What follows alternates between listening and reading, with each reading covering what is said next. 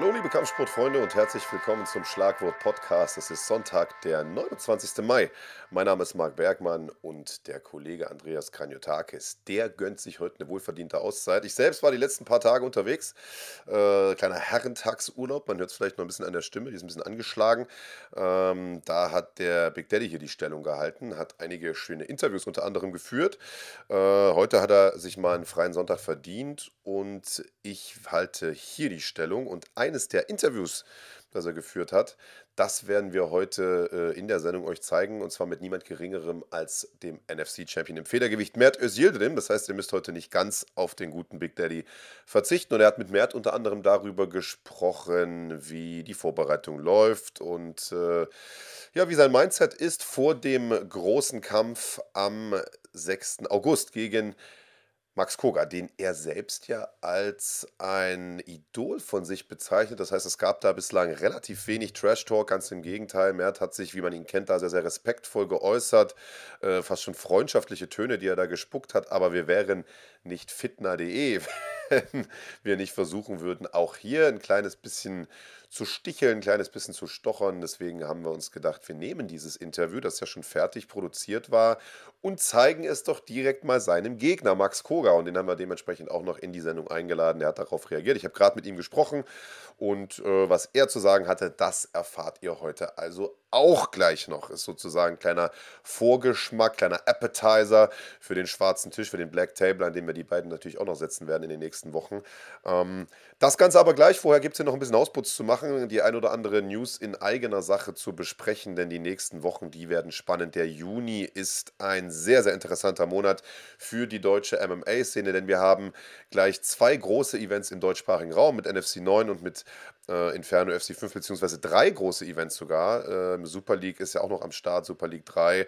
Äh, das alles in den nächsten paar Wochen und Sabah Bolagi wird seinen nächsten Regular Season Kampf in der PFL bestreiten und gegen wen, das steht nun auch schon fest. Er trifft nämlich auf niemand geringeren als Baba Jenkins, einen der Top-Namen im Federgewicht der PFL, hat es dort schon bis ins Halbfinale geschafft in den vergangenen Saisons, äh, ist NCAA-Champion gewesen im Ringen, also hat quasi eine, äh, ist quasi Meister geworden in, in seiner Gewichtsklasse in den USA, das ja eines der stärksten Ringerprogramme weltweit hat. Also wir äh, wissen jetzt, dass äh, das keine leichte Aufgabe werden wird für Saba, das war im Grunde auch zu erwarten. Das Matchmaking der PFL, das war ja in den vergangenen Jahren schon immer so, dass man ja eigentlich die etablierten Stars in den Regular Season Fights gegen die, gegen die Neulinge, gegen die neuen Jungs stellt, einfach weil man äh, natürlich möchte, dass möglichst viele der bekannten Veteranen es am Ende auch in die Playoffs schaffen. Äh, dementsprechend hatte Saba eigentlich im ersten Regular Season äh, Kampf noch verhältnismäßig Glück, denn er hatte äh, einen etwas unbekannteren Namen bekommen. Ähm, und hatte dann am Ende aber äh, knapp verloren gegen den äh, Alejandro Flores äh, und hatte im Nachgang aber im Prinzip noch Glück im Unglück, weil auch alle anderen Sieger oder der Großteil der anderen Sieger ähm, nicht vorzeitig gewonnen hat, sondern auch nach Punkten gewonnen hat, nur in Anführungsstrichen nach Punkten gewonnen.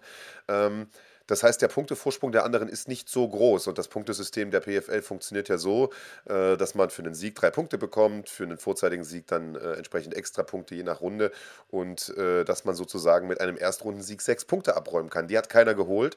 Das heißt, Saba könnte jetzt in, mit einem vorzeitigen Sieg im zweiten Kampf sich durchaus noch einen Playoff-Platz sichern, insbesondere wenn einer der anderen Sieger im zweiten Regular Season Kampf verliert äh, oder auch wieder nur über die Punkte gewinnt. Das heißt, es ist da durchaus noch alles drin für Saba Bolagi. Dementsprechend spannend wird das sein. Ich sage es nochmal, am 24. Juni äh, wird er äh, das nächste Mal in den Ring steigen, beziehungsweise in den Cage. In der Nacht auf den 25. Juni wird das dann bei uns sein. Ihr seht das Ganze natürlich wie immer bei Fighting auf YouTube. Wir haben uns ja die Rechte an den PFL-Übertragungen in diesem Jahr exklusiv gesichert. Baba Jenkins, das wird, äh, das wird alles andere äh, als eine einfache Aufgabe. Wie gesagt, ein ganz, ganz hervorragender Ringer, dementsprechend stilistisch jemand, der Saba sehr, sehr nah ist. Ähm, beide haben eine ganz hervorragende eine ganz hervorragende Ringerbilanz. Ähm, haben es ganz, ganz weit gebracht, viele Titel geholt. Ähm, Jenkins hat den Vorteil, dass er in der PFL der Erfahrenere ist. Er hat da schon äh, einige große Namen vor der Brust gehabt, äh, war lange Jahre auch bei Bellator, also er ist der international erfahrene, erfahrenere, er ist derjenige, der ähm, auf internationaler Bühne schon seit vielen, vielen Jahren unterwegs ist und da ein paar gute Namen auch vor der Brust hatte. Hat unter anderem Sieg geholt über Lance Palmer, der ja mehrfacher PFL-Champion äh, war und ähm, ja, hat sich hat sich äh, in seinem ersten PFL-Kampf in dieser Saison äh, gegen Kyle Boczniak durchgesetzt mit einem einstimmigen Punktsieg äh, und einer sehr, sehr dominanten Vorstellung. Aber er ist schlagbar. Er hat es äh, in der letzten PFL-Saison in die, in die Halbfinals geschafft und Chris Wade unterlegen gewesen. Äh, fünf Siege in Folge vorher gehabt äh, und damit wieder seit, seit Jahren die erste Niederlage kassiert. Ähm, Zeigt aber, dass er zu holen ist. Er ist auch nicht, äh, er ist auch nicht, nicht resistent gegen Schläge. Es ist in seiner Karriere tatsächlich schon K.O. gegangen, ist schon submitted worden. Ähm, ist einer, der nicht abklopft, sondern lieber einschläft. Äh, und wir werden nachher natürlich auch, wenn wir mit, äh, mit Max Koga sprechen, natürlich auch nochmal darüber äh, sprechen, wie, wie das Training von Saba abläuft. Denn äh, beide teilen sich ja die Matte im MMA Spirit in Frankfurt und äh, bereiten sich quasi gemeinsam vor auf diese großen Kämpfe. Beide sind in derselben Gewichtsklasse und ich bin mal sehr, sehr gespannt, was Max zu sagen hat über die Vorbereitung von Saba Bulagi, der dem ja immer so ein bisschen der dem man immer ein bisschen nachgesagt hat, er würde nicht finishen können und er würde immer nur über die Zeit gehen und die Leute, die Leute einfach kaputt wresteln. Ähm, er hat in der Vergangenheit gezeigt, dass das Quatsch ist, dass er durchaus auch Kämpfe finishen kann. Äh, der K.O. bei Super League, der bleibt mit Sicherheit im Gedächtnis und äh, das wird er nun auch tun müssen, denn äh, um tatsächlich es noch in die Playoffs zu schaffen, ähm, und nicht zu viel des eigenen Schicksals in die Hände der anderen Kämpfer zu geben, also sozusagen darauf zu hoffen, dass möglichst viele von den Siegern des ersten Kampfes jetzt im zweiten verlieren, äh, muss, er, muss er selbst Gas geben, muss in der ersten Runde diesen Kampf beenden. Und das wird gegen einen Baba Jenkins alles andere als einfach. Das Ganze gibt es, wie gesagt, zu sehen in der Nacht auf den 25. Juni bei Fighting auf YouTube äh, so wie alle anderen PFL-Kämpfe natürlich auch. Und ähm, die PFL hat, äh, war umtriebig, hat in den vergangenen Tagen äh, die Termine für ihre Playoffs angekündigt, die, und das ist auch eine gute Nachricht für Fans aus Deutschland bzw. Fans aus Europa, ähm, die alle drei im August stattfinden und zwei davon finden tatsächlich auf europäischem Boden statt. Um genau zu sein, einer in, ähm, in äh, der Copperbox Arena in London am 20. August, das äh, wird der dritte Playoff-Tag sein, und einer in der Motorpoint Arena in Wales, in Cardiff, um genau zu sein, am 13. August. Die Playoffs werden eröffnet in der Nacht auf den 6. August und zwar im Madison Square Garden in New York. Also auch das natürlich eine, ja, also ich glaube, das ist ein Lebenstraum, den man sich da erfüllt als Kämpfer, wenn man tatsächlich mal im Madison Square Garden äh, kämpfen kann. Und dann, wie gesagt, zwei äh, Playoff-Tage tatsächlich in Europa. Flüge nach Wales, Flüge nach London überhaupt, die sind, äh, die sind ja bezahlbar. Ähm, das heißt, das ist äh, die Chance für deutsche Fans, äh, tatsächlich hautnah dabei zu sein, wenn Geschichte geschrieben wird in der PFL-Saison 2022. Also ich sage die Termine nochmal, Freitag 5. August, beziehungsweise in Deutschland dann die Nacht auf den 6. wird ja, äh, wird ja dann schon Mitternacht sein oder nach Mitternacht. Und dann die beiden anderen PFL-Playoff-Tage äh, am 13. und am 20. August, also back-to-back -back sozusagen, äh, in den aufeinanderfolgenden Wochen in UK beziehungsweise in Wales und in äh, London. Das ist äh, sensationell, wie ich finde. Auch diese Veranstaltung könnt ihr natürlich bei uns auf dem Kanal sehen, bei Fighting auf YouTube. Aber äh, wenn ihr Zeit habt, wenn ihr Lust habt, äh, bucht euch doch auch mal einen Flugschaut da vorbei. Ist äh, sicherlich auch nicht verkehrt, ist sicherlich äh, nicht verkehrt. Live MMA immer das Beste, was es gibt. Und das gilt natürlich auch für deutsche Veranstaltungsreihen beziehungsweise Veranstaltungsreihen aus dem deutschsprachigen Raum. Wir haben äh, mit NFC 9 ja äh, ein absolutes Brett anstehen am äh, 18. Juni in Balingen. Auch da sind noch ein paar Tickets verfügbar. Ihr könnt also reinschauen bei fighting.de slash Tickets. Da gibt es noch ein paar äh, Karten, Sitzplätze und vor allen Dingen auch noch einige Stehplätze, äh, die am Start sind.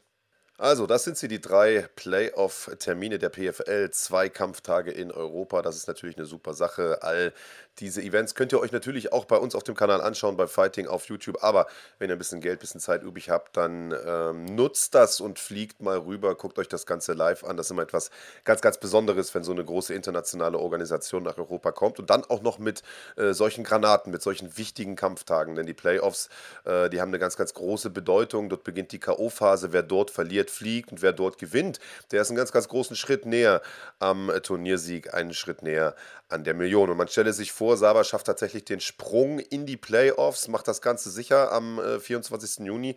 Ähm, dann ist das natürlich ein magischer Event für die deutsche MMA-Szene. Dann sollte das keiner verpassen. Und äh, ja, live vor Ort ist einfach immer noch mal ein ganz anderer Schnack, äh, als zu Hause am TV-Schirm äh, zu gucken. Und das gilt natürlich nicht nur für die großen internationalen Ligen, sondern es gilt auch für die deutschen Ligen. Und da liegt im, äh, im Juni ein ganz besonderer Monat vor uns, denn wir haben gleich drei Kracher in petto ähm, mit äh, Super League MMA. Ähm, drei am 25. Äh, Juni in der Muldenthalhalle in Grimma mit Inferno, zwei Wochen vorher am 11. Äh, Juni äh, in Innsbruck im schönen Tirol und natürlich am 18.06. mit dem absoluten Brett NFC 9 Leichtgewichtstitelkampf zwischen Alexander Wertko und Arda Adasch. Tickets gibt es, wie gesagt, noch unter fighting.de slash Tickets. Und wir können schon mal ein bisschen weiter vorausblicken, denn wir ähm, sprechen heute äh, mit Mert Özildirim, mit Max Koga. Beide werden am 6.8. dann bei NFC 10 im äh, Käfig stehen, also quasi nochmal zwei Monate drauf, knapp zwei Monate drauf. Dann wieder in Bonn, sozusagen dem, ja fast schon dem Headquarter von NFC im Maritim Hotel. Auch dafür könnt ihr euch schon Tickets holen unter fighting.de slash Tickets. Und das wird der erste Event sein, der ähm, gemeinsam mit Brave organisiert wird. Ihr erinnert euch sicher, wir hatten das vor, einiger, vor einigen Monaten schon mal angekündigt, dass es eine ganze Reihe von Events geben wird, die wir äh, mit, mit Brave gemeinsam veranstalten, also mit einem weiteren großen internationalen MMA-Veranstalter. Äh, das Ganze ist dann Corona-bedingt ein paar Mal verschoben worden sollte eigentlich schon letztes Jahr stattfinden, äh, wird nun nachgeholt und äh, der, der 6. August in Bonn wird tatsächlich der erste Kampftag sein, den wir in Kooperation mit Brave gemeinsam veranstalten. Und äh, da steht nun inzwischen auch schon der erste Kampf fest, die erste Kampfpaarung fest. Und wie zu erwarten war, wird das natürlich auch jemand sein mit deutschen Wurzeln, beziehungsweise aus der deutschen MMA-Szene, der bei Brave unter Vertrag ist. Das sind ja inzwischen einige, die äh, aus dem deutschsprachigen Raum kommen, bei Brave unter Vertrag sind und dort kämpfen. Und äh, zwar wird niemand Geringeres als Mohamed Grabinski äh, dort äh, kämpfen in Bonn, also gar nicht allzu weit weg von seiner Heimat Düsseldorf und äh, er hat eine ziemliche Granate als Gegner bekommen. Das kann man, äh, das kann man schon mal sagen. Also ich glaube, dass Simo da wirklich sehr, sehr dass der sehr, sehr hoch im Kurs steht dort bei Brave, denn ich kann mich erinnern, dass sein erster Kampf, der da angesetzt war, auch direkt äh, gegen eine absolute Hausnummer war. Hm, der Kampf ist ja damals leider, äh, leider ausgefallen. Jetzt gibt es äh, einen Kampf gegen Vadim Kutzi aus Weißrussland. 16 äh, Kämpfe, nur eine einzige Niederlage. Die letzten ich meine, die, ich meine sieben, nein, Quatsch, eins, zwei, drei, vier, fünf, sechs, sieben, acht, die letzten neun sogar äh, in Folge gewonnen. Zuletzt sein Brave-Debüt gegeben im Juni letzten Jahres. Äh, kommt aus dem Combat Sambo, sieht aus wie im Labor gezüchtet, also absoluter Modellathlet. Das wird äh, alles andere als eine einfache Aufgabe für äh, Mo Grabinski. Und ähm, Mo, der ja äh, vor kurzem auch die Teams gewechselt hat, inzwischen bei UFD äh, trainiert in Düsseldorf und dann natürlich ein ganz extrem starkes Team im Rücken hat mit, ähm, ja, mit, mit, mit Profis, die fast alle international irgendwo kämpfen, alle in irgendwelchen Top-Ligen unterwegs sind, ob bei KSW, in der UFC äh, oder in anderen großen internationalen Organisationen. Und ich bin sehr, sehr gespannt, was für einen, was für einen Mo Grabinski wir sehen werden. Er hat ja nun auch eine etwas längere Pause hinter sich, auch Corona-bedingt und so weiter. Und äh, ich, ich bin mal gespannt, ob der Wechsel zum UFD ihm gut getan hat. Ähm, war ja vorher in einem der großen Traditionsgyms in Deutschland, im Pride Gym, ähm, in einem Gym, in dem noch so ein bisschen auch sehr, sehr oldschool trainiert wurde, sehr, sehr viel Sparring, sehr, sehr hartes Training äh, gegeben wurde. Äh, nun im UFD-Gym, wo natürlich auch hart gespart wird, ganz, ganz ohne Frage, äh, wo aber die Bedingungen, glaube ich, nochmal ganz andere sind mit einem riesigen Trainerstab, wo wirklich für jeden Bereich ein einzelner Spezialist abgestellt ist, der die Kämpfer da vorbereitet. Ich äh, bin, bin mal sehr, sehr gespannt, äh, wie der, der Teamwechsel sich auch auf Mo ausgewirkt hat und ich bin sehr, sehr gespannt, wie er diesen wirklich extrem starken Gegner äh, Vadim Kutzi begegnen wird. Äh, herausfinden werden wir das Ganze dann, äh, wie gesagt, am 6. August im Maritim Hotel in Bonn. Das Ganze wird stattfinden im Rahmen äh, von NFC 10, das, äh, wie bereits gesagt, ja geheadlined wird vom Kampf zwischen Mert Özildirim und Max Koga. Ja, dann äh, war das erstmal das alles, was wir in eigener Sache loswerden wollten. Also sozusagen alle Infos, äh, die haben wir gedroppt. Ich würde jetzt ganz kurz in die Werbung abgeben und danach hören wir mal rein, was Mert Özildirim zu sagen hat.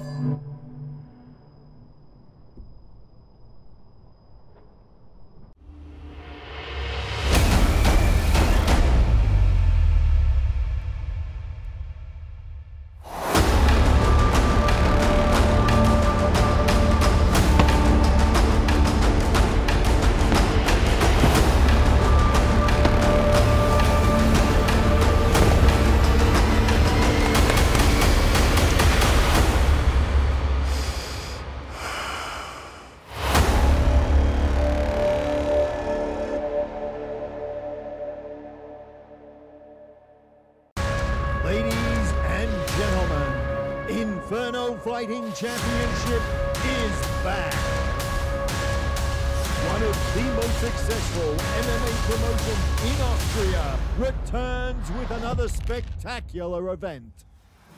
Don't miss the explosive combat, brutal knockouts, and breathtaking submissions. Inferno FC number 5, 11th of June, Innsbruck. Be there! For more information and tickets, visit inferno.at. So, also vielen Dank an unsere Unterstützer Nano Squad, Top 10 und Everjump, ohne die all das hier nicht möglich wäre ohne die wir all das hier nicht machen könnten. Äh, vielen, vielen Dank an euch. Äh, checkt die Produkte aus dieser drei Firmen. Das sind wirklich äh, super Produkte und ihr unterstützt damit nicht nur eine tolle Firma, sondern indirekt ein Stück weit auch uns. Ähm, also vielen, vielen Dank an euch. Wow, und da würde ich sagen, schauen wir doch direkt mal rein in das Interview mit Mert Özil. Denn wie gesagt, der Kollege Andreas Kranjotakis hat das vor äh, einigen Tagen beim Media Day in Polling äh, im Studio von uns aufgezeichnet und hat wie ich finde, mal wieder einen grundsympathischen, einen super ehrlichen Mert Özildirim äh, vor sich gehabt. Und was genau der zu erzählen hatte, das gucken wir uns jetzt mal an. Ich bin hier mit dem amtierenden Federgewichtschampion von NFC, Mert Özildirim. Ja, hallo. Freut mich hier zu sein, Andreas. Hallo. Sehr schön, dass du gekommen bist. Äh, Türkisch Tarzan ist dein äh, Spitzname. Ist das dein Spitzname? Ja, so wurde ich halt eine Zeit lang mal genannt, der türkische Tarzan in meinem Gym. Und dann habe ich mir gedacht, ja komm, eigene Spitznamen geben ist nicht so, mhm. nicht so meins, nämlich das, was ich mir halt gegeben wurde. So. Kannst aber mit leben? Ich kann damit leben, so richtig identifizieren damit, nicht wirklich, aber ist schon okay.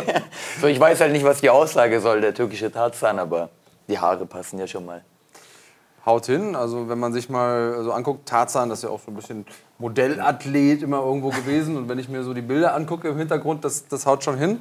Ähm, du hast jetzt dein Leben doch ein bisschen verändert, zumindest mal in der Wahrnehmung. Ähm, du bist Champion seit gar nicht allzu langer Zeit. Wie lebt es sich denn als Champion? Oh, richtig gut, das Ansehen, was man bekommt. Ähm, man merkt die Jungs im Gym schauen zu einem auf. Das ist eine Hammerstimmung dadurch, dass der Titel jetzt in Balingen ist. Äh, unsere morgens, morgendlichen Klassen sind wirklich jedes Mal voll mit 20 Leuten, was ja für so ein Dorf wie Balingen eigentlich nicht üblich ist. Dass da 20 Leute schon am Morgen, abends ist es mittlerweile schon fast überfüllt, das Gym. Und es ist einfach nur Hammer. Man kriegt klar einfach so mal wieder was zurück von dem Sport. Und das ist halt echt was Schönes. Du bist jedenfalls habe ich dich so kennengelernt, ein sehr bodenständiger Typ. Aber gibt es die Gefahr, dass dir sowas dann auch zu Kopf steigt? Nee, gar nicht. Gar nicht. Ich muss nur mich selber auf den Boden holen, indem ich sage, hey, beim nächsten Kampf musst du nicht übertreiben, mach das, was du immer machst, mach das, was du gut kannst. Das muss ich mich nur immer wieder runterholen und nicht auf einmal sagen, ja, ich probiere jetzt doch wieder mal was aus und sowas, aber sonst überhaupt kein bisschen. Also ich bin der gleiche wie vor dem Titelgewinn, der gleiche wie vor fünf Jahren, außer dass halt immer Training und alles andere so im Fokus steht. Jetzt gab es, und wir werden gleich auf diesen nächsten Kampf zu sprechen kommen, den du eben auch angesprochen hattest, jetzt gab es, bevor du als Herausforderer offiziell angetreten bist, als du bekannt gegeben wurdest als Herausforderer, den ein oder anderen Kritiker, der gesagt hat, einmal zu, warum setzt er dem, dem, dem Ehrens jetzt den Mertin, der hatte gerade zwei Kämpfe in Folge verloren, das ist doch kein würdiger Titelherausforderer. Naja, dass das rein sportlich würdig war, hast du bewiesen, sonst wärst du ja heute nicht Champion. Das war jetzt auch kein knapper Kampf, sondern das war schon sehr, sehr eindeutig. Ähm, kannst du verstehen, dass die Leute das kritisch beäugt haben? Klar, am Anfang schon. Ich meine, ich komme wirklich von zwei Niederlagen. Ich muss halt sagen, ab und zu ist man im Leben in so einer Phase, dass man in so einer Selbstfindungsphase, sag ich mal, ist und man sich selber Sachen beweisen möchte und sagen möchte, ich will das mal ausprobieren. Und vielleicht ist halt die Bühne nicht unbedingt ein Ort, wo man sagt, jetzt geh mal dahin und probier dich mal aus. So, vielleicht sollte man da wirklich das machen, was man gut kann, wie man die Kämpfe früher gewonnen hat. Und das habe ich halt die letzten Male bei den Niederlagen nicht gemacht. Und äh, das ist mir halt jedes Mal sozusagen, also ist gegen mich, ist gegen mich gefahren einfach. Und deswegen, ähm, ja. Das bedeutet, für dich der Grund deiner Niederlagen war, dass du äh, deiner ursprünglichen Linie nicht treu geblieben bist? Absolut. Ich war immer so, ich habe es ja schon mal im Interview gesagt, es war für mich immer so, äh, wir hatten es ja auch vorhin davon, Kämpfer sind immer sehr, sehr kritisch, selbstkritische Leute. Und dann schaue ich jedes Mal meinen Kampf an und denke mir, ja, nicht gut, das kannst du eigentlich viel besser im Training, zeigst du auch, dass du es besser kannst. Du kannst auch im Stand viel, viel besser sein. Du bist im Training und kämpfst mit Standkämpfern im Stand und bist im Augenhöhe oder bist sogar ein bisschen besser. So zeigt es mal im Kampf, aber im Kampf ist halt immer eine andere Situation und eigentlich macht man immer das, was man da gut kann. Aber ich habe mich wirklich gegen mich gestellt, also auch beim ersten Jano-Kampf. Ich habe zu Peter gesagt, hey, wenn ich jemanden am Boden halten will, dann steht er auch nicht mehr auf am Boden. So, ich kann das gut, ich kann das auch richtig gut. Ich kann auch, wenn ich will, die Guard passen. Ich kann das alles richtig gut. Aber das Ding ist, war bei diesem ersten Kampf, es war nicht so, dass ich gesagt habe, dich halte ich ums Verrecken auf dem Boden und an deiner Guard würde ich vorbeikommen und dich werde ich am Boden zermürben. Sondern es war für mich so, hey, ich stehe halt auf, dann strike ich mit dir. Und dann hole ich dich vielleicht wieder auf den Boden, vielleicht nicht, vielleicht striken wir, mal sehen, mhm. so wie sich der Kampf so ergibt. Aber es war nicht so, dass ich mir gesagt habe, nee, diese Linie muss ich fahren beim ersten Kampf. Beim zweiten Kampf habe ich mir dann selber gesagt, hey, nee, musst nur mal sicher, du holst ihn auf den Boden, du kriegst ihn auf den Boden, du hältst ihn auf den Boden, du schlägst ihn, äh, du punktest. Und ähm, klar habe ich jetzt bei dem Kampf ein bisschen probiert, auf Nummer sicher zu gehen. Deswegen bin ich lang in der Guard geblieben. Ich habe ein paar Passversuche gemacht, aber Jano hat wirklich mich immer wieder zurückgedrückt. Irgendwann hat er die Body Triangle in der Guard zugemacht und dann, als er gesagt hat, hey, ich lasse dich hier nicht raus, habe ich mir gedacht, hey, ich bin sowieso am Gewinnen, wofür soll ich jetzt überhaupt noch hier rauskämpfen, wenn er mich eh nicht rauslässt. Jetzt gibt es immer wieder vor allen Dingen die sogenannten Casual-Fans, die mit diesen Schlachten am Boden nicht viel anfangen können. Die sagen, das ist langweilig, ich sehe lieber irgendwie ein Kickbox-Duell. Ähm, gleichzeitig haben wir die Erfahrung gemacht, auch durch die Einschaltquoten, es lief ja live auf, auf Sport 1, dass, äh, und wir haben es dir, glaube ich, eben sogar noch mal im Graphen gezeigt, die Leute das aber durchaus interessiert hat. Im Gegenteil, während des Kampfverlaufs ist die Einschaltquote immer weiter nach oben gegangen. Also die Leute wollten nicht nur sehen, wie kämpft ihr, sondern auch, wie geht's aus, wie geht's weiter. Ähm, insofern spricht das so ein bisschen gegen diese Meinung der, der Casual-Fans. Aber ich habe da rausgehört, du warst auch nicht so 100% zufrieden mit deiner Performance? Nee, gar nicht. Also, was ist gar nicht? Es war ein eindeutiger Sieg. Das war alles gut. Die Takedowns waren super. Die Kondi war 1A. Also, ich hätte da auch wirklich nochmal fünf Runden dranhängen können und genauso weitermachen können. Ähm, aber ich weiß zum Beispiel, dass ich die Guard passen kann, also auch richtig gut passen kann. Also ich habe letztens mit Peter geredet, also meinem Trainer, der übrigens auch einer der besten Bodenkämpfer so in Deutschland ist. Und wenn ich mit ihm grapple, komme ich auch an. Also er sagt selber, hey, du passt auch meine Guard. Ich weiß, dass du die Guard passen kannst. Wenn du bei jemandem, der 20 Kilo mehr wiegt als du und der äh, weitaus erfahrener ist als du eigentlich, also von den Jahren gesehen, wenn du es bei dem schaust, dann schaust du es bei dem Gegner eigentlich davor. alle Male. Aber das Ding war, ich wollte sie gar nicht unbedingt passen. Das hat halt immer viel mit dem Kopf zu tun. Und wenn man sich sagt, hey, beim nächsten Kampf, ich werde ihn wieder runterholen und ich werde daran dran auch vorbeikommen, dann wird es auch 100%ig hinhauen. So, nächster Kampf, du hast jetzt schon ein paar Mal gesagt, ähm, der steht schon. Das ist das, das, ist das Schöne. Ähm, du wirst kämpfen gegen den Menschen, der vor Jano Ehrens den Gürtel gehalten hat, gegen Max Koga. Ähm, es wurde schon mehrfach nach diesem Kampf gefragt von den Fans. Du hast selber gesagt, Mensch, das wäre eigentlich der Kampf, den ich gerne äh, haben würde. Max hat zugestimmt. Ähm, wie geht's dir jetzt, wo du weißt, genau so wird es passieren? Cool, also ich habe mich richtig gefreut, wie ich schon gesagt habe. Ich habe relativ spät mit MMA angefangen, also mit 18,5, überhaupt mit Kampfsport. Ich war 18,5, fast 19 schon. Und damals, als ich angefangen habe, so nach äh, neun Monaten hat man dann angefangen, auch die Szene so wahrzunehmen und wer kämpft da und auch nach Baling. Also ich habe hier in Donaueschingen angefangen und bin dann relativ zeitnah auch nach Baling gefahren. Und dann gab es halt Leute wie dich erstmal, ähm, wie Dima, wie Kostja. Und dann hat man zu denen aufgesehen und gesagt, boah, so wie die will ich auch mal werden, so wie die will ich auch mal kämpfen. Und da war auch natürlich Max Koga und äh, alle anderen halt Bekannten. Äh, Daniel Weichel waren damals schon bekannt und das war für mich so wie, früher habe ich die von der Couch aus zugesehen und mir gedacht, boah, so will ich auch mal werden. Und heute ist es so, dass ich gegen einen von diesen Idolen eigentlich sozusagen kämpfe. Und jetzt ist es noch nicht mal so, also natürlich, ich will auch unbedingt gegen ihn kämpfen. Aber es ist jetzt nicht mal so, dass ich im Zugzwang bin, sondern er möchte gegen mich kämpfen, weil er etwas von mir haben will. Was das alles noch mal richtig äh, versüßt einfach. Und also einfach ein unbeschreibliches Gefühl. Hast du das schon so zu 100% realisiert?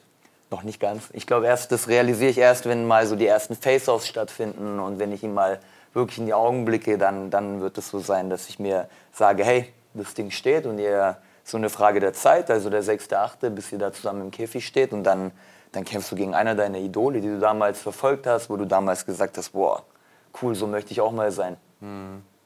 6.8. ist das Datum, du hast es gesagt. Ähm, Datum, das sich alle da draußen merken sollten, denn da findet einer der interessantesten Kämpfe diesen Jahres statt. Der Federgewichtstitel wird erneut ausgekämpft bei NFC. Und äh, ich glaube, wenn ich so in meine Kristallkugel gucke, in meine MMA-Kristallkugel, dann sehe ich eine Sache nicht rund um den Kampf. Und das ist Trash Talk. Ihr beide seid sehr, sehr respektvoll dem anderen gegenüber. Ihr beide wollt diesen Kampf. Er macht für euch beide Sinn in der jetzigen Situation in eurer Karriere. Aber ihr habt auch viel Respekt voneinander und ähm, geht wertschätzend miteinander um. Ich glaube, das braucht es aber auch nicht, um den Kampf spannend zu machen. Ich glaube, der äh, Kampf ist so schon interessant genug. Ähm, was sind denn deine großen Herausforderungen, wenn du gegen so einen erfahrenen Gegner wie Max Koga kämpfst? Ich würde jetzt mal fast sagen, Max ist auch jemand, der am Boden ziemlich stark ist. Und da jetzt mal zu schauen, wie stark ist er denn jetzt wirklich?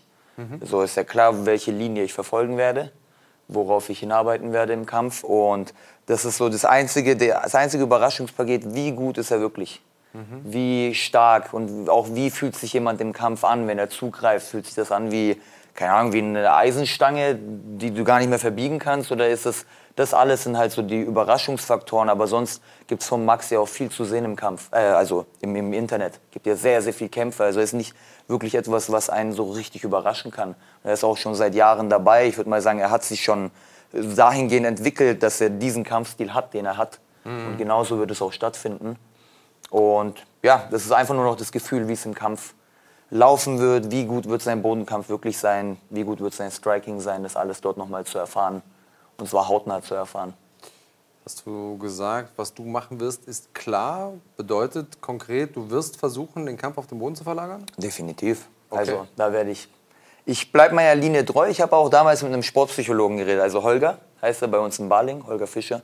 Und ähm, er hat zu mir gesagt, hey, er will auch gar keine Antwort jetzt dazu. Du bist Tag 1 ins Gym gegangen. Und Tag 1 gab es ein Ding, was dir richtig gelegen hat. Also du bist reingegangen und du konntest es, obwohl du es noch nie gemacht hast. Und er hat dir gesagt, jetzt verinnerlich dir, äh, verinnerlich dir mal, was es war. Und das war für mich ganz eindeutig das Ringen, diese Physis, dieser Grind, dieses auf dem Boden holen, das Grappling. Ich konnte irgendwie schon grappeln, noch bevor ich überhaupt wusste, was es eigentlich ist. So, und das war alles so. Und dann hat er gesagt, das ist das, was sich Talent nennt. So, das nimmst du schon von deiner Genetik, von deiner Physis, von allem halt einfach schon mit in den Kampf. Werkseinstellung. Genau, das ist deine Werkseinstellung, die musst du verfolgen. Du kannst nicht auf einmal anfangen, ein neues Update auf ein Gerät zu installieren und zu sagen, okay, jetzt probier es mal mit dem. Dann ist das Gerät nicht darauf abgestimmt. Das heißt, du hast eine Linie und die solltest du verfolgen. Und damals, ist, dieses Gespräch war vor vier Jahren. Und das war für mich so, ja, der Beweis auch noch. Aber bewiesen habe ich nur, dass er recht hatte. Mehr habe ich nicht bewiesen. Und deswegen ähm, ist es ganz eindeutig für mich schon in meinem Kopf, was ich vorhabe. Okay, ist natürlich jetzt auch ähm, taktisch mutig, das direkt zu sagen. Hätte ja auch sagen können, nee, ich habe meine High-Kicks verbessert und versuche die jetzt mal anzubringen. Äh, Ich meine, ähm, in so einem Level von, ähm, also so einem MMA-Fight, in so einem Level muss man natürlich alles können. Ich kann kicken, ich kann gute High-Kicks, ich kann gute Geraden schlagen. Natürlich wird meine Linie sein, den Bodenkampf zu verfolgen. Wenn das nicht funktioniert, muss man immer in die Trickkiste greifen und etwas anderes rausgraben. Das ist halt im Endeffekt immer noch MMA und da ist immer etwas Unberechenbares mit drin. Kann jederzeit alles passieren, aber meine Linie, meine Kopfeinstellung ist, ich hole dich auf den Boden und ich submitte dich. Jetzt haben wir darüber gesprochen, was quasi der Plan ist. Ähm, und wir haben auch darüber gesprochen, das hast du klar gemacht und dafür bist du ja auch schon äh, lang genug dabei und hast genug Sachverstand, dass es letztlich aber immer darauf ankommt, wie ist es an dem Tag? Wie fühlt sich der andere an? Wie bewegt er sich? Was hat er für einen Rhythmus? Passt er zu meinem Rhythmus? Wer hat die bessere Distanz? Diese kleinen Dinge kann man ja erst wissen, wenn es wirklich losgeht. Ja. Ähm, wie konkret stellst du dir den Kampfausgang vor? Geht es über die Runden? Wird es ein vorzeitiges Finish geben? Also ich sag mal so, ich war letztes Mal wirklich ähm, nicht unzufrieden mit meiner Leistung. Es war eine gute Leistung. 25 Minuten habe ich keine Sekunde irgendwie irgendwas anbrennen lassen. Vielleicht immer ganz am Ende, als er mal rauskommt ist. Aber ich hatte da nicht wirklich das Gefühl, dass er mir gefährlich geworden ist, Jano. Ähm, deswegen werde ich diese Linie wieder verfolgen und ähm, ich stelle es mir einfach so vor, dass ich den Bodenkampf suchen werde, viel, viel aggressiver kämpfen werde, auch am Boden. Also ich werde viel mehr für einen Pass gehen und dann ist eigentlich nur eine Frage der Zeit, wenn ich einmal an der Guard vorbei bin, bis ich irgendeine Submission bekomme, weil ich bin wirklich, wenn man mit mir grappelt, es ist nicht nur, dass ich nur Guillotine oder nur Kimura to Backmount oder nur die Backmount gut halten kann. Ich kann wirklich ziemlich vieles ziemlich gut am Boden. Also ich kann sehr, sehr viele Submissions richtig gut. Das Wichtige ist halt erstmal, an dieser Guard vorbeizukommen. Und das kann ich auch gut, wenn ich mich traue. Und das werde ich mich diesmal trauen. Okay, also für dich in deinem Kopf Takedown holen, Guard passieren Und dann Submission. und die Submission, Egal was kommt. die kommt, nehmen. Welche Runde? Ich würde echt sagen, schon in der ersten. Okay, Ich habe das Gefühl, es wird eine erste Runde, erste Runde Ding. okay. Erste Runde Submission. Ja, And still. Mertos Yildirim. Okay, spannend. Äh, ist eine spannende Vorhersage, spannende Voraussage.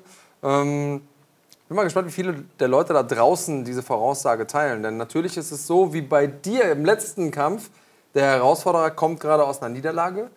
Logischerweise sagen dann viele, ah, der hat es eigentlich Ja, gar nicht verdient. Oder, na ja. aber wenn man sich mal das äh, Resümee anguckt von Max, dann weiß man, den darf man Na, nicht auf die leichte nicht, Schulter nein. nehmen. Ich glaube auch nicht, dass ihr das macht.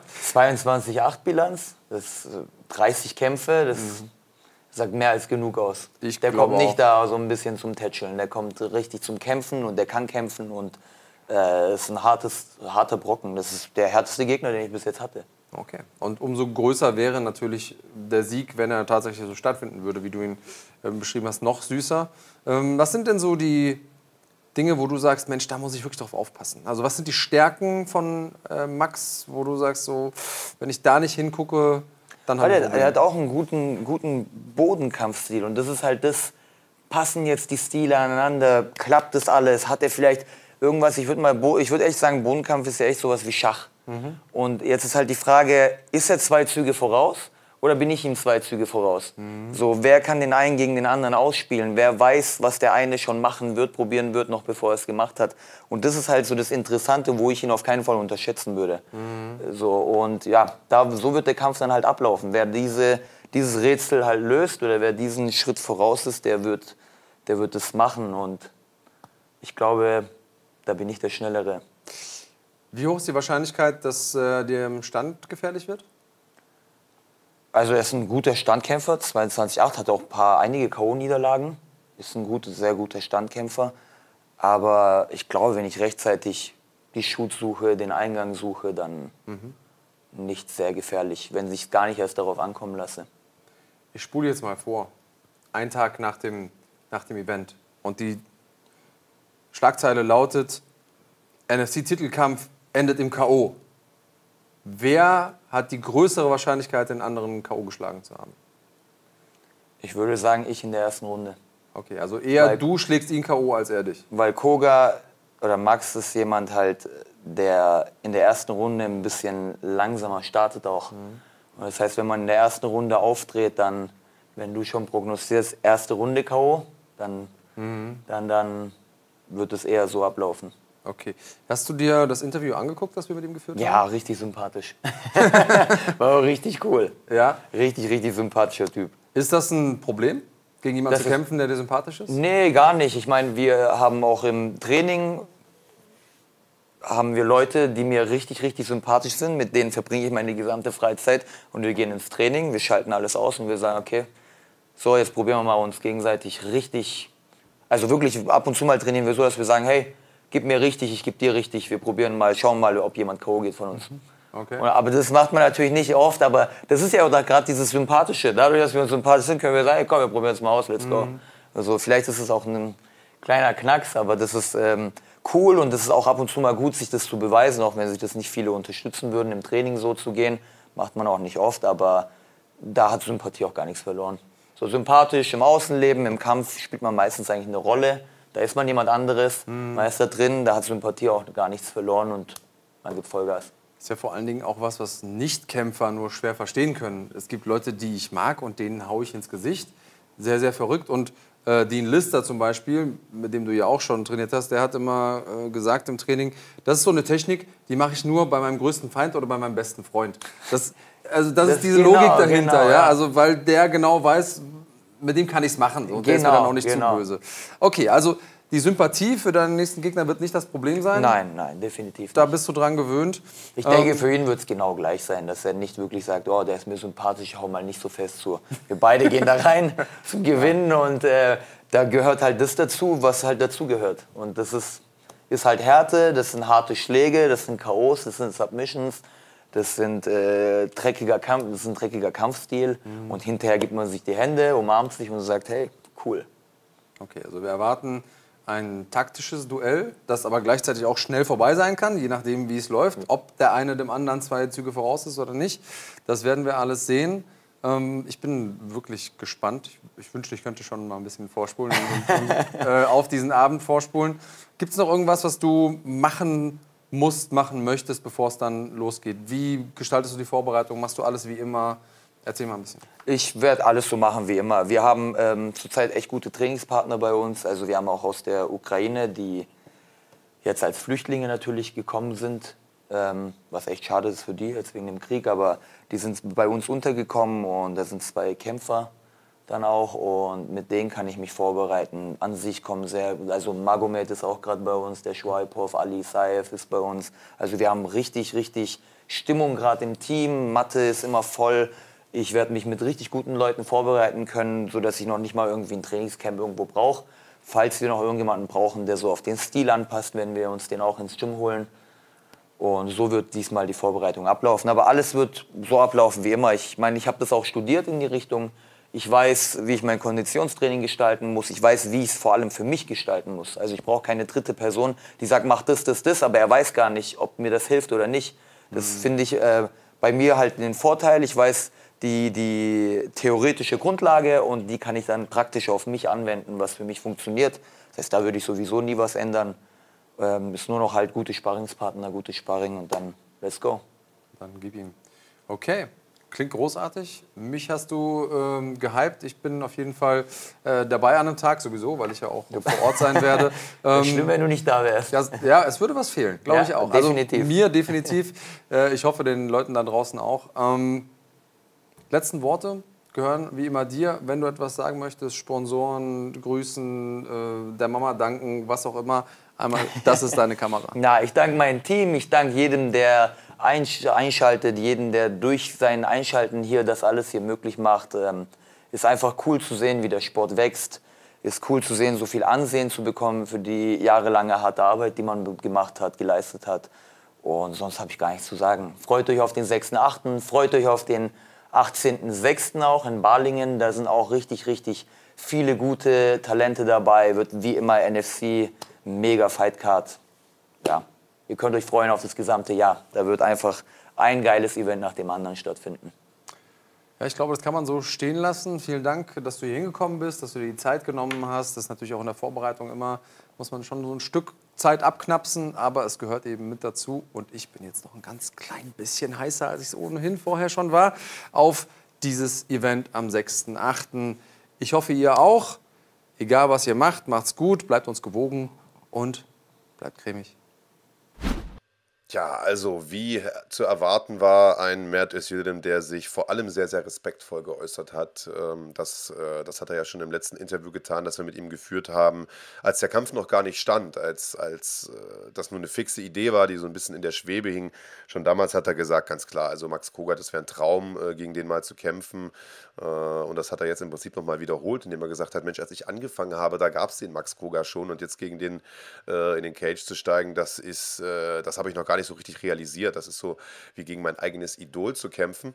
Äh, ob er das schaffen wird, da tatsächlich komplett umzuschalten, ähm, da mache ich mir persönlich ehrlich gesagt gar keine Gedanken. Also äh, wer Mert kennt, im, aus dem Training, aber auch äh, aus seinen Kämpfen, der weiß, dass das ein absoluter Profi ist, der äh, der da zwischen Freund und Feind dann auch nicht mehr unterscheidet, wenn es äh, dann ums Ganze geht. Ähm, ich bin sehr, sehr gespannt, wie die beiden stilistisch zueinander passen. Äh, ich glaube, das ist eines der hochklassigsten Duelle, was man aktuell in der deutschen MMA-Szene machen kann, das muss man ganz ehrlich sagen. Und äh, auch wenn das ja jetzt im Build-Up so ein bisschen so rüberkommt, als wäre Max Koga der erfahrene ha alte Hase sozusagen äh, und Mert Özildim der junge Dude, so, der ihn herausfordert oder der, der sich ihm stellt. Herausgefordert wird er ja eigentlich selber, denn er ist der Champion. Äh, so ist das ja eigentlich gar nicht, denn auch Mert selber ist ja schon einer der erfahrensten Typen in Deutschland und hat äh, im Prinzip schon ein Who is Who der deutschen Szene vor den Fäusten gehabt. Also äh, auch das muss man ehrlicherweise sagen. Das heißt, es ist ein absolut hochklassiges Duell, ein Brett von einem Kampf. Der Main Event äh, am 6. August im Maritim Hotel in Bonn. Dazu werden einige weitere Kracher in den nächsten äh, Tagen und Wochen noch bekannt gegeben. Ein paar Sachen sind schon in der Pipeline, von denen ich schon weiß. Äh, da, äh, da, bin ich schon, da bin ich schon richtig motiviert, sage ich ganz ehrlich. Ähm, den Kampf von Mo Grabinski, den, den haben wir ja schon bekannt gegeben. Also da kommt auf jeden Fall noch einiges. Aber äh, ich würde sagen, wir hören jetzt erstmal rein, was Max Koga selbst zu sagen hat zu diesem Interview. Denn so respektvoll, wie das Ganze begonnen hat ähm, und auch geendet ist, so ehrlich muss man sagen, äh, sein. Äh, Mert hat gesagt, das wird der schwerste Gegner, den ich je hatte. Das war so ein bisschen sein, sein Schlussstatement nochmal. Ähm, zwischendurch hat er schon durchblicken lassen, dass er logischerweise äh, sich selbst natürlich als den überlegenen Kämpfer sieht. Das, äh, das ist das Mindset, das du haben musst als Champion, das ist das Mindset, das du haben musst als Kämpfer. Und er hat äh, klipp und klar gesagt, ich möchte, äh, ich möchte Max Koga am Boden testen. Ich glaube, dass ich da äh, deutlich besser bin als er. Ich werde ihn in der ersten Runde submitten. Äh, das war die Prognose. Und was Max Koga dazu zu sagen hatte, das haben wir ihn natürlich postwendend gefragt. Ja, Max Koga ist am Start und äh, wird uns äh, erzählen, was er zu dem Interview zu sagen hat. Hat sich das Ganze natürlich auch vorab nochmal anschauen können. Und Max, besten Dank erstmal, dass du die Zeit genommen hast, äh, hier nochmal vorbeizuschauen, zumindest digital. Selbstverständlich gerne. Ja, und also es hat sich ja schon im Prinzip äh, in all den Interviews vorher abgezeichnet, dass wir hier wahrscheinlich nicht so dieses riesen dieses riesen Beef-Ding haben werden. Mert hat sich bislang sehr, sehr respektvoll geäußert. Das ging jetzt in diesem Interview sogar so weit, äh, dass er dich da ja fast schon auf den Thron gesetzt hat, hatte man das Gefühl. Am Anfang äh, war sehr, sehr emotional Bezug auf die Tatsache, dass er da mit einem Idol, so hat er es gesagt, äh, von sich in den Cage steigen wird. Ähm, wie nimmst du das Ganze wahr? Wie ist das für dich sozusagen als, den, als das Idol, der sozusagen gegen seinen Fan in den, in den Cage steigen wird am 8.6.? Ich weiß nicht, ob es äh, so krass ist, ob er das auch wirklich so meint. Ähm, ich meine, er ist, wie gesagt, wie du es schon gesagt hast, er ist ultra respektvoll und äh, das äh, macht ihn natürlich auch für mich sehr sympathisch und ähm, man macht sich ja selber auch nie so Gedanken darüber, wie wirkt das äh, Ganze. Er war für mich halt einfach auch einer in, äh, im Federgewichtsroster die ganze Zeit und ähm, ähm, ja, ich habe das, wie gesagt, ich habe das nie so wahrgenommen. Ich habe ihn ja einmal nur kurz bei NFC mal gesehen während eines Fotoshootings und da haben wir auch nur ganz kurz Hallo und äh, Tschüss gesagt im Grunde genommen. Ähm, aber das macht das Ganze natürlich auch interessant, ja, weil man hat jetzt einfach so ähm, dieses Feeling, so alte Garde gegen neue Garde irgendwo und ähm, wir kommen ja dann äh, auch irgendwo dahin zurück, was ich irgendwann mal mit, äh, mit Andreas im Interview gesagt hatte, dass äh, Papa erziehen muss und äh, es ist einfach so weit, dass ich das dann äh, zeige. Aber wie gesagt, es ist äh, überhaupt nicht so, dass man jetzt hier irgendeinen Trash-Talk erzwingen kann. Und es, ich fühle es auch so in dem Sinne gar nicht. Ähm, er ist sehr sportlich, er bleibt sehr sportlich und damit kann ich auch sehr, sehr gut leben. Und äh, ich bin mir sicher, er will mir nichts schenken, das werde ich ihm auch nicht. Und äh, ja. Gucken wir mal, ob wir da vielleicht nicht ein bisschen was erzwingen können. Denn natürlich ging das Interview mit Mert auch ein bisschen länger und ähm, das Thema ist dann drauf gekommen, wie wird die Kampfstrategie und so weiter aussehen. Und ich denke mal, es ist wahrscheinlich auch ein No-Brainer. Also gerade wenn man jetzt den letzten Kampf gegen Jano gesehen hat, hat man gemerkt, äh, Mert ist back to the roots gegangen, hat auf seine Stärken gesetzt äh, und war damit auch im Grunde unaufhaltsam in diesem Kampf. Hat sich da sehr, sehr dominant den Titel gesichert äh, durch seine ringerische Stärke, durch seine Top-Control am Boden und er hat gesagt, das ist, also ich mache da gar keinen Hehl draus, das werde ich natürlich auch gegen Max Koga machen. Und ich möchte mal schauen, Zitat, wie gut der Max denn eigentlich am Boden ist. Denn das ist ja immer noch so ein bisschen die, ähm, der Stil, den man dir so ein bisschen zuschreibt, dass du auch eher einer bist, der der Kämpfe am Boden gestaltet, auch wenn man in den letzten Kämpfen gesehen hat, dass du da deutlich, deutlich breiter aufgestellt bist, was das angeht. Aber ähm, sein Zitat war so ein bisschen, äh, oder seine Zielstellung war so ein bisschen, dich mal ein bisschen am Boden zu testen. Um, Kann er gerne machen. Ja. Seine Prognose war Submission erste Runde. Oder K.O. erste Runde. Oder K.O. erste Runde, genau. Aber auf jeden Fall erste Runde. Ja, ich meine, gut, der letzte Kampf, äh, ich habe über 30 Kämpfe und drei Kämpfe davon äh, haben halt ein Ende gefunden in der ersten Runde. Ich würde jetzt auch nicht sagen, dass ich ein Slow Starter bin, äh, was die erste Runde angeht. Ähm, ich meine, im Laufe von über zehn Jahren Kämpfen kann halt alles Mögliche passieren und äh, man hat halt einfach ähm, in der Regel drei Kämpfe und wenn es einen in der ersten Runde erwischt, dann ist es halt einfach so. Und es ist dreimal passiert. Und äh, ich würde mich an seiner Stelle nicht so darauf festbeißen, dass ich äh, so extrem anfällig bin. Ähm, ich äh, bin so heiß wie noch nie zuvor und ich freue mich extrem auf diesen Kampf. Und ähm, ähm, er kann natürlich sehr gerne, äh, wie gesagt, seinem Game Folge leisten, dass er mich in der ersten Runde versucht, auf den Boden zu bringen. Und äh, eines kann ich ihm sagen, auf einen Allrounder wie mich ist er bisher einfach noch nie getroffen. Und ähm, das wird er auf jeden Fall auch, äh, das wird er auf jeden Fall fühlen. So wie er es gesagt hat, dass es, äh, er ist gespannt drauf, wie sich das anfühlt. Und ähm, ich bin ein sehr physischer Kämpfer und ähm, wie gesagt, ähm, man, man kann so viel Videomaterial von mir checken. Das haben auch viele, viele andere Gegner schon gemacht auf sehr hohem Niveau. Das ist nicht so aussagekräftig, wie wenn man, äh, wenn man vor mir steht. Und wenn man mich wirklich sieht, wenn man mir in die Augen schaut. Und äh, ich bin gespannt, wie er sich darauf einstellt. Ähm, er hat ein riesiges Kämpferherz, das hat er gezeigt. Und äh, das wird er auf jeden Fall auch gegen mich brauchen. Jetzt bist du da gleich auf eine, auf eine ganze Reihe von Sachen eingegangen, die er gemeint hat. Äh, nämlich, dass es eine Menge Material natürlich von dir gibt, ganz klar, mit äh, 30 Kämpfen äh, und die überwiegend auch auf sehr, sehr großen Bühnen, wo es eben schon frühzeitig auch Videomaterial gab. Ähm, ist das natürlich ein Luxus für einen Gegner, wenn es darum geht, Videostudium zu machen und Gameplans zu erstellen. Und er sagt, ähm, im Grunde, dass er deinen Stil durchschaut hat, beziehungsweise dass schon sehr, sehr erwartbar ist, was da am 8.6. passiert wird. Ähm, Einfach weil ein Kämpfer natürlich seinen Stil hat und weil man in diesen, in diesen 30 Kämpfen oder in diesen Videos, die man von dir checken kann, ähm, relativ gut sich darauf einstellen kann, was passieren wird. Ist das ein Irrtum? Wie viel Überraschung ist da möglich am 8.6.? Ähm, prinzipiell ist alles möglich. Also das Unangenehme mit mir ist ja, ähm, dass man im Grunde genommen nie wirklich weiß, was, ein, was auf einen zukommt. Und ähm, es wird mit Sicherheit spektakulär und wild und es wird mit Sicherheit nicht so enden wie das letzte Mal. Ich glaube, dass ähm, es ist gut, dass er darauf vertraut, was er gut kann. aber ähm, ich glaube nicht, dass ihm das Ausmaß so bewusst ist. Er hat natürlich extrem viel Selbstbewusstsein aus dem letzten Duell getankt, ist ja nachvollziehbar, gerade auch weil Jano äh, gegen mich gewonnen hatte.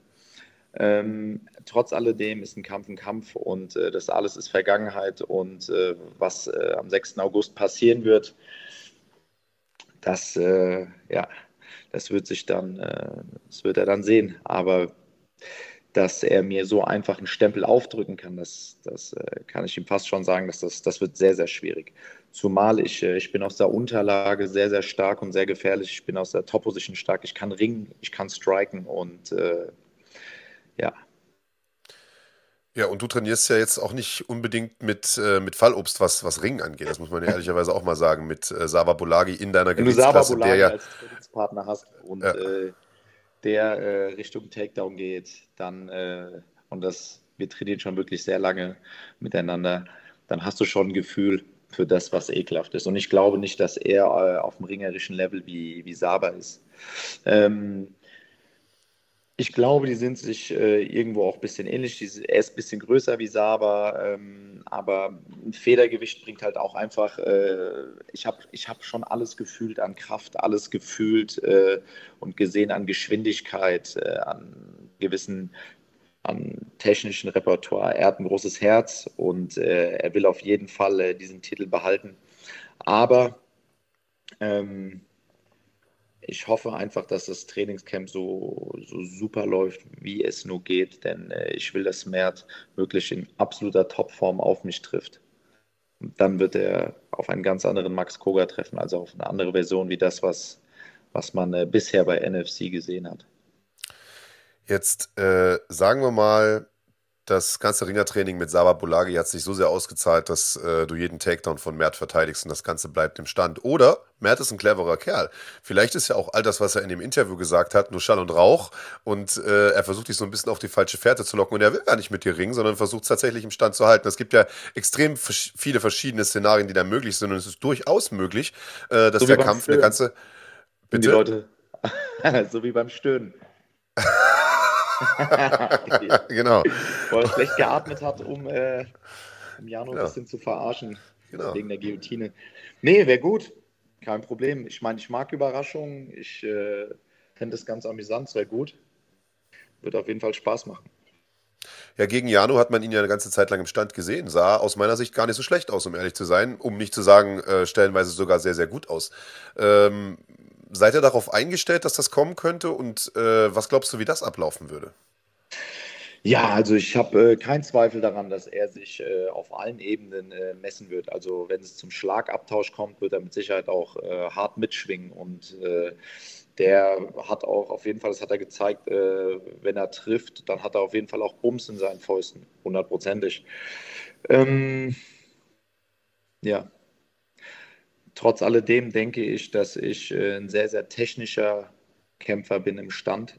Und ähm, ich, äh, ich weiß nicht, wieso ich immer abgestempelt werde äh, als einer, der, äh, okay, er geht lieber in den Boden. Ich habe zig Kämpfe gehabt, die nur im Stand waren. Und äh, ich meine, er hat seine Wortwahl ein bisschen unglücklich gewählt, als er gesagt hat, ja, Max hat auch um, hat einige K.O.-Niederlagen. Er meinte natürlich auch, eigentlich äh, Siege in Form von KOs und äh, die waren auch nicht gegen irgendwelche Leute, sondern ähm, ich habe einfach auch Dampf in meinen Fäusten. Und ähm, ich mag es auch sehr schmutzig. Ich mag ich es, wenn die Kämpfe dirty werden und äh, ich habe, wie gesagt, ich werde mich davon nichts verstecken. Also ich habe äh, keinerlei Bedenken. Also egal wie, ich ähm, suche die Dominanz in diesem Kampf und das werde ich suchen. Ich suche den Vorwärtsgang und äh, da er allein stiltechnisch, ich glaube ihm schon, dass er versucht, mich zu werfen. Er wird das Gleiche tun werden. Das heißt, wir werden relativ früh aufeinander prallen und äh, dann wird es schmutzig werden. Jetzt ist das äh, aus mehrerer Hinsicht, würde ich mal behaupten, ein sehr, sehr wichtiger Kampf für dich. Nicht nur, weil es ein Titelkampf ist und weil es ein Main-Event ist, sondern weil es natürlich auch das Comeback ist nach, äh, nach dieser herben Schlappe gegen, gegen Janu Ahrens, die ja so ein bisschen auch eine Zäsur war äh, für, für dich und deine Karriere, weil du ja eigentlich eine lange Siegesserie hattest und on top warst und inzwischen auch so ein bisschen dieses du warst eben nicht mehr der junge Typ, der Up-and-Comer, sondern du warst eben dann der etablierte Champ schon und, und das hat dir jetzt irgendwie so ein, einmal so einen Cut kurz gegeben. Ähm, du hast eine lange Pause auch gehabt, äh, bist jetzt offensichtlich wieder im Training, bist gut drauf. Ähm, wie, wie viel, die Frage ist vielleicht blöd, aber wie viel Bedeutung misst du diesem Kampf bei? Wie, wie groß ist das in deinem Kopf? Jetzt auch in der Vorbereitung, im, im Lead-Up. Der Kampf ist für mich ultra wichtig. Der ist ultra wichtig. Ähm, zumal, weil, ähm, weil man hier nicht mehr nur von Kampf zu Kampf sprechen kann, sondern wirklich von äh, einer ganzen einer ganzen Geschichte, die sich irgendwo jetzt gerade auch anbahnt. Also es ist natürlich so, dass im Idealfall, dass ich äh, März schlage, dass dann ganz klar ist, auf wen ich dann als nächstes treffen würde, um das Ganze wieder gut zu machen. Und das ist auch genau das, was ich verfolge. Das heißt, ein Sieg äh, gegen Mert ist für mich ein absolutes Muss. Und ähm, Gar kein Zweifel, es ist extrem wichtig für mich. Es ist extrem wichtig, für, dass ich den Titel nach Frankfurt zurückhole. Es ist extrem wichtig für die Community. Ich will Wort halten und vor allem will ich dieses Mal performen. Und äh, dieses äh, Gefühl, das ich hatte, als die zwei aufeinander getroffen sind, ähm, bin ich über die Barrikade und habe mich einfach äh, ganz vorne an den Cage gesetzt und habe zugeschaut. Also ich war genau vor Ort und es war, es war unglaublich, unglaublich fesselnd für mich. Das war ein sehr wichtiger Kampf und ich wusste, und ich wusste von Anfang an, als es losging, okay, aufpassen, das wird jetzt ganz wichtig werden. Das wird wichtig werden. Und ich war da und ich habe alles gesehen. Ich habe die Augen gesehen, ich habe die Gesichtsausdrücke in allen Situationen gesehen. Ich war im Kampfgeschehen dabei und ähm, ja, das ist äh, ein ganz, ganz entscheidender Moment, dieser Kampf. Das ist ein Kampf, der, glaube ich, auch für die deutsche MMA-Szene ein sehr, sehr wichtiger Fight ist. Ein Kampf, auf den äh, eine Menge Leute hinfiebern am 8.6. bei NFC 10 im Maritim Hotel in Bonn. Tickets gibt es unter fighting.de slash Tickets. Max, vielen, vielen Dank, dass du dir die Zeit genommen hast. Am 8.6. Äh, am 6.8., Verzeihung. Kleiner Zahl, Andreas, früher morgen. Am 6.8. natürlich, aber im Maritim Hotel in Bonn, das stimmt. Und es geht um den NFC-Titel im Federgewicht. Max Koga fordert Mert Özildirim ein Duell, auf das einige Leute sich schon seit einiger Zeit freuen. Max, äh, bevor ich dich gehen lasse, äh, eine letzte Frage noch, denn äh, wo wir beim Thema Ringen sind oder beim Ringen waren und bei deinem Teamkollegen Saba Bolagi waren, würde ich gerne noch eine Frage anschließen, denn der ist auch wieder in Aktion. Und zwar im Juni, in der Nacht auf den 25. um genau zu sein, macht seinen zweiten Regular Season Kampf in der PFL und bekommst zu tun mit Baba Jenkins, der ja selbst ein absolut hervorragender Ringer ist. Äh, was erwartest du von dem Kampf und wie ist Saba drauf? Saba kann von seinen technischen Skills jeden schlagen. Saba kann, äh, ist im Stand stark im Boden und im Ring. Und äh, das äh, momentane System, also aufgrund der Punktsituation in der ganzen Division, zwingt die natürlich ähm, dazu, jetzt, ich will nicht sagen, all in zu gehen, aber wirklich hart darauf zu setzen, dass er in der ersten Runde Vollgas gibt und den irgendwie wegschickt. Und äh, Saba hat die Skills und äh, Saba hat genau das vor. Und äh, klar, Baba Jenkins ist einer der größten Namen jetzt äh, in der PFL-Federgewichtsdivision das ist, äh, das ist ultra spannend. Das ist ultra spannend. Ich, äh, ich freue mich sehr auf diesen Kampf und ich freue mich sehr auf Sabas Performance. Er ist, er weiß genau, was er zu tun hat. Dementsprechend trainiert Saba auch. Und äh, der Rest wird sich dann zeigen.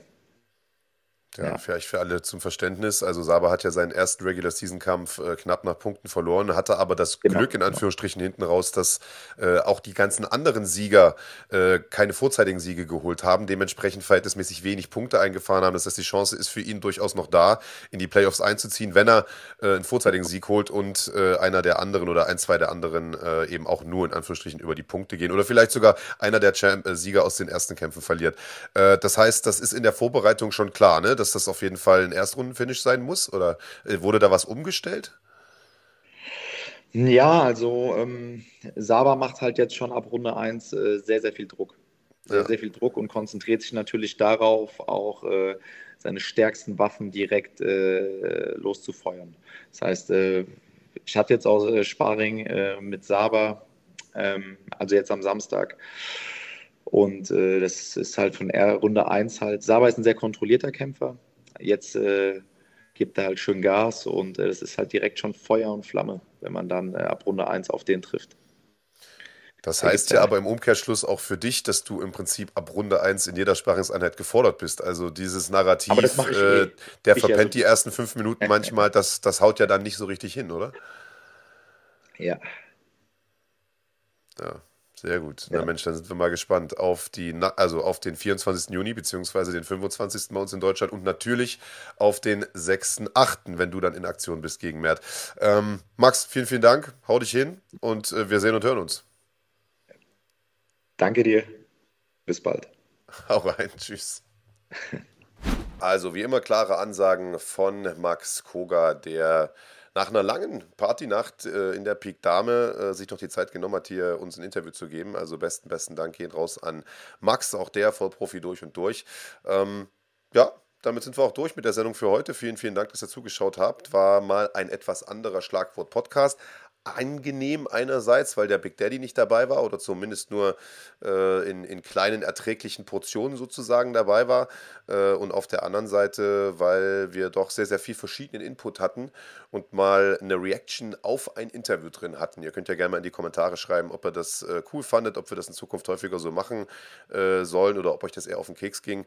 Äh, bin mal sehr, sehr auf eure Meinung gespannt. Natürlich äh, werden wir in den nächsten Wochen Max und Mert auch nochmal gemeinsam an den Black Table setzen, so wie sich das gehört. Und äh, mal gucken, vielleicht war ja diese, dieses Interview und die Reaction darauf aus dieser Sendung äh, so ein bisschen die Grundlage, so ein bisschen das Futter für die beiden, äh, da doch nochmal das ein oder andere mehr aus der Hüfte zu schießen. Das war es von uns für heute. Vielen, vielen Dank, dass ihr zugeschaut habt. Wir sind nächste Woche wieder zurück. Äh, es wird ein heißer Juni, große Dinge äh, werfen ihre Schatten voraus. Äh, von daher bleibt auf alle Fälle gesund und haut rein. Oh, yeah.